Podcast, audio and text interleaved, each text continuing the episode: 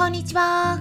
サラホリスティックアニマルクリニックのホリスティック獣医サラです。本ラジオ番組ではペットの一般的な健康に関するお話だけでなくホリスティックケアや地球環境そして私が日頃感じていることや気づきなども含めて様々な内容でイギリスからお届けしております。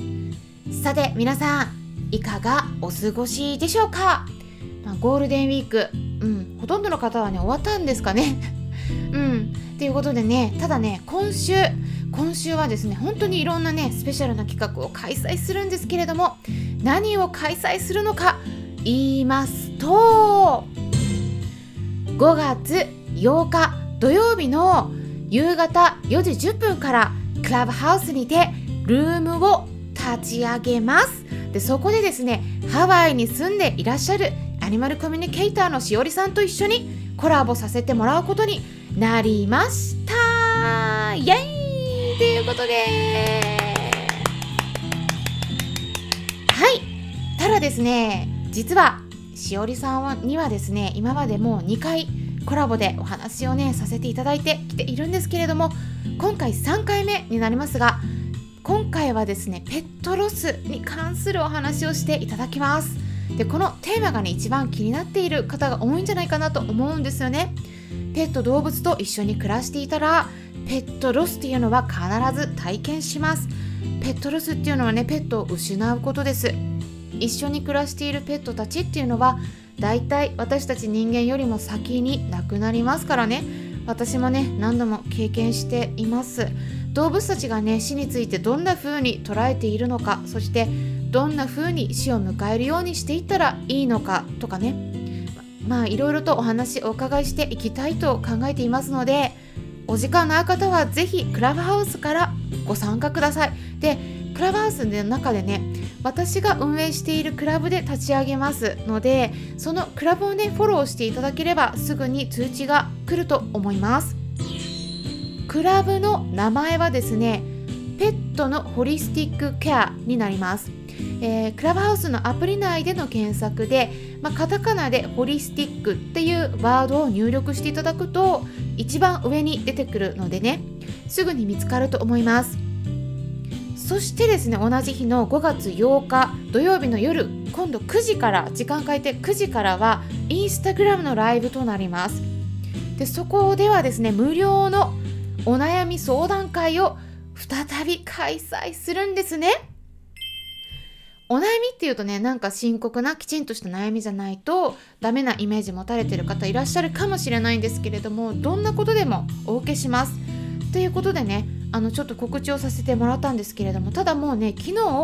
YouTube のライブ同じようにお悩み相談会開催したところだったんですね。うん、昨日ね来てくださった方お集まりいただいた方々ありがとうございました。ね、でもうすでにね確認したら約140回くらいの再生回数になっております。まだ見ていない方はね是非動画をチェックしてみてください。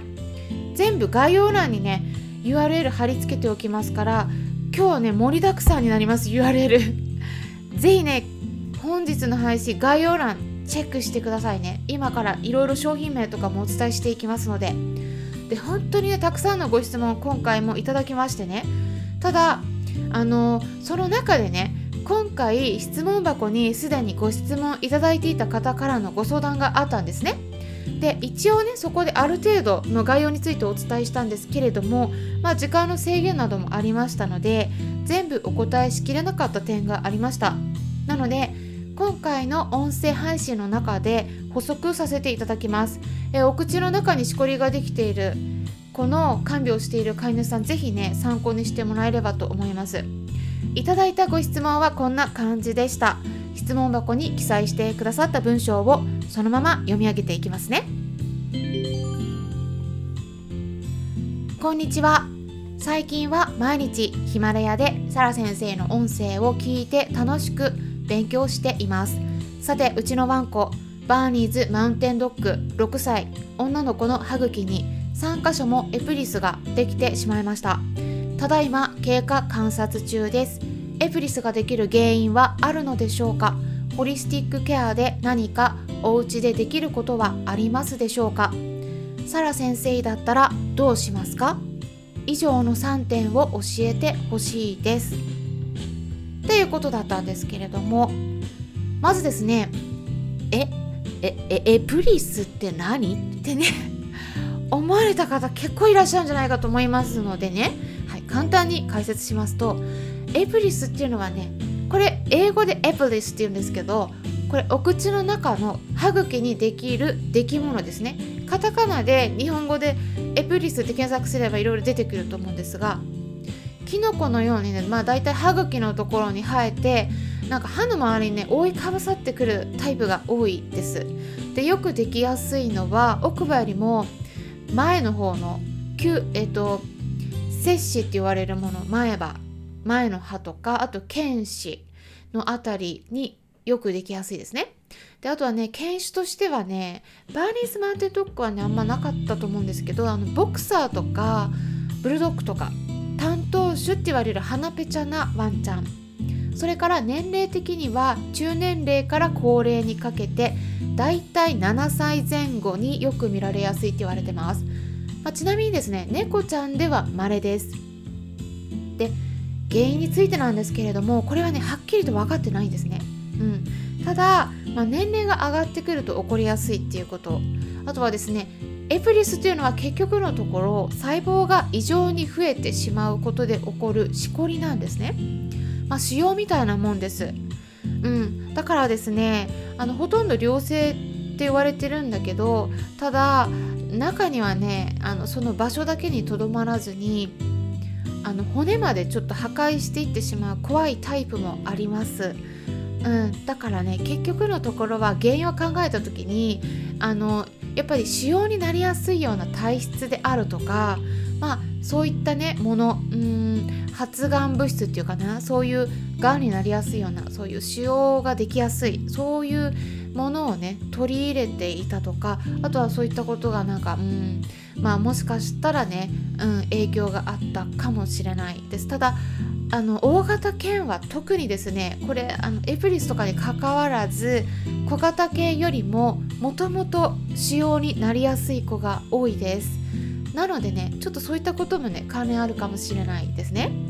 でもねはっきりとしたことは分かってないです。であとはねホリスティックケアでできることですね。で、えっと、これはねあの昨日 YouTube ライブで少しお話ししたことがあるのでかぶるところはちょっと今回は割愛させてもらいます。もし気になるところありましたらえぜひね昨日の YouTube ライブ確認していただけたらと思います。そちらの動画でねえっ、ー、とまあ簡単にお話しするとお口の中で善玉菌を増やすのがすごく重要になります。でどうしたら増やせるのかっていうことに関してお話ししていきました。で、えー、具体的なおすすめの商品っていうのが、えー、ソフィアスーパーマイルドって言われる液体私の方でおすすめしてるものがあるんですけれども、えー、それもねなんでそれがいいのかとかっていうのもちゃんちょっと簡単にお話ししたんですね。で、えちょっとここはねあの時間の制限があるので割愛しますけれどももしねあの興味ありましたら概要欄見てみてください。で動物ナビっていう風に検索していただければねそこで私の動物病院の名前えー、サラホリスティックアニマルクリニックっていうのを検索して、えー、登録用の、えー、病院コードがあります。でそれがですね番号を、え5桁になります。42215 42215この番号をですねちょっと入力していただいて登録していただければねもう自由にオンラインショップショッピングできるようになりますのでね。他のサプリとかも入ってるから合わせて見ていただくといいと思います。でこれすっごくおすすめで口臭も結構収まったりします。あとはですねあの他にもおすすめした商品もあります。他にも。うん。あのうちのその あのなんだろうな。ううちと関わらないね。あの他のネットショッピングでも買えるようなものとかも紹介してますのでそれも合わせてね YouTube ライブ気になる方はね是非見てみてください。であとはですねハーブの珍気を与える方法もあります。でハーブでねお口の粘膜のケアにいいと言われているもの代表的なものとしては、えー、ミルラとかカレンジュラとかセイジとかエキナセアクローブとかありますけれどもそのほとんどがミックスされた商品があるんですねでミルラもねチンキはね欧米ではね手に入りやすいんだけど日本だとねちょっと手に入りにくいのでこういうミックスされたものだったら手に入りやすいかなと思うんですがただね今ちょっとね新型コロナウイルスの影響で一部買え、なんか手に入りにくかったりするものもあるようなのでちょっとねもしかしたらねあの難しい場合もあるかもしれないんですが一応お伝えします。Now Foods のプロポリス Plus Extract っていう商品ですね。これも概要欄に記載しましたので見てみてください。いろいろ混ざってます。でこれをね飲ませるっていうよりも患部のところに1日1回ぐらい塗ってみてください。そうするとね炎症とか痛みが引いたり出血を抑えたりっていったような効果が期待できると思います。iHave くらいじゃないとねちょっと手に入りにくいかなと思うんですけれどもいろいろちょっと見ていただければと思いますね。最後のご質問ですね。私だったらどうするか。これはねそのしこりがどういうものでどのくらいワンちゃんに影響を与えているかによって決めますね。あの先ほどもねちょっとお話ししたようにエプリスって言ってもね様々なタイプがあるんですね。であのほとんどはね放っておいてもね問題ないこともあるんですがただ結構速いスピードで大きくなってくる場合があります。その場合はねちょっとあの食べたり毎日ね食べ物食べますから歯に当たって何回も出血するようになってくるんですね。でそうすると痛くなります。だからねそれはちょっとかわいそうなのでまあ私だったらね早い段階でそうなっちゃったらねあの、うん、手術考えるかなって思います。うん、っていうことでねあのこの辺り参考にしてもらえればと思うんですけれども今回はお口の中にできるしこりエプリスに関するご質問にお答えしていきました、えー、参考になったという方はよろしければいいねボタンのクリックとかフォローもしていただけたら嬉しいです。それではまたお会いしましょう。ホリスティック獣医サラでした。